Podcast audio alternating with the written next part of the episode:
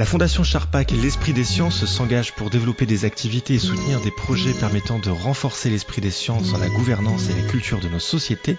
Et c'est à ce titre que la Fondation soutient l'émission Science et Conscience.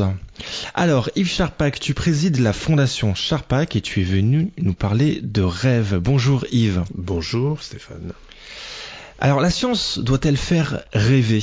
Faut-il stimuler l'essence et l'imaginaire pour amener tout un chacun à entrer dans le chemin plus ardu des méandres de la création de la connaissance scientifique?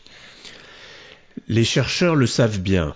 Ce qui les fait avancer, c'est une excitation, un plaisir anticipé de la compréhension d'une énigme ou la surprise de voir apparaître des résultats qui font avancer la connaissance, la compréhension du monde y compris aussi, d'ailleurs, en réfutant éventuellement des idées circulantes bien établies.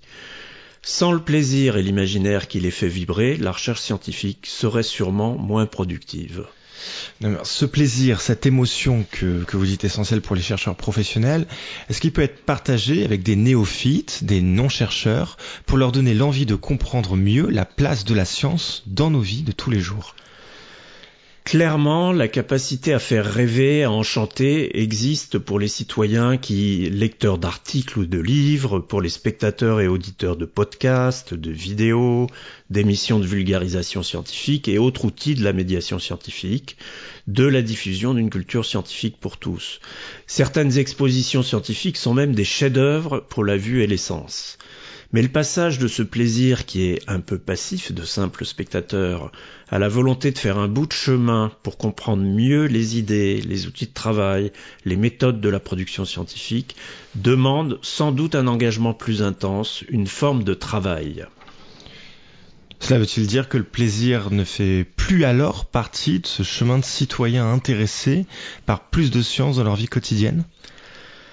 Alors sûrement pas, et c'est une clé sûrement de l'envie d'aller plus loin. Mais le type de plaisir attaché à une compréhension plus approfondie de ce que j'appellerais l'arrière-cuisine de la recherche, la circulation des idées scientifiques et leur, leur, euh, leur, les faire vivre, c'est certainement d'une autre nature que l'essence et émotion immédiate à la lecture d'une euh, communication bien faite sur une découverte biologique, ou bien une image saisissante prise d'une navette spatiale, ou le cœur d'une collision de particules élémentaires dans un centre de physique.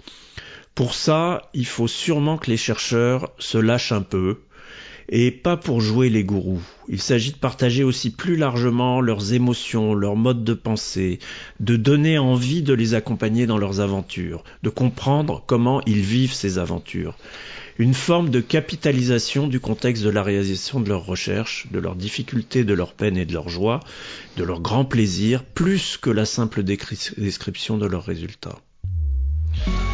Merci beaucoup Yves Charpak. Nous te retrouvons le mois prochain pour une nouvelle question de la Fondation.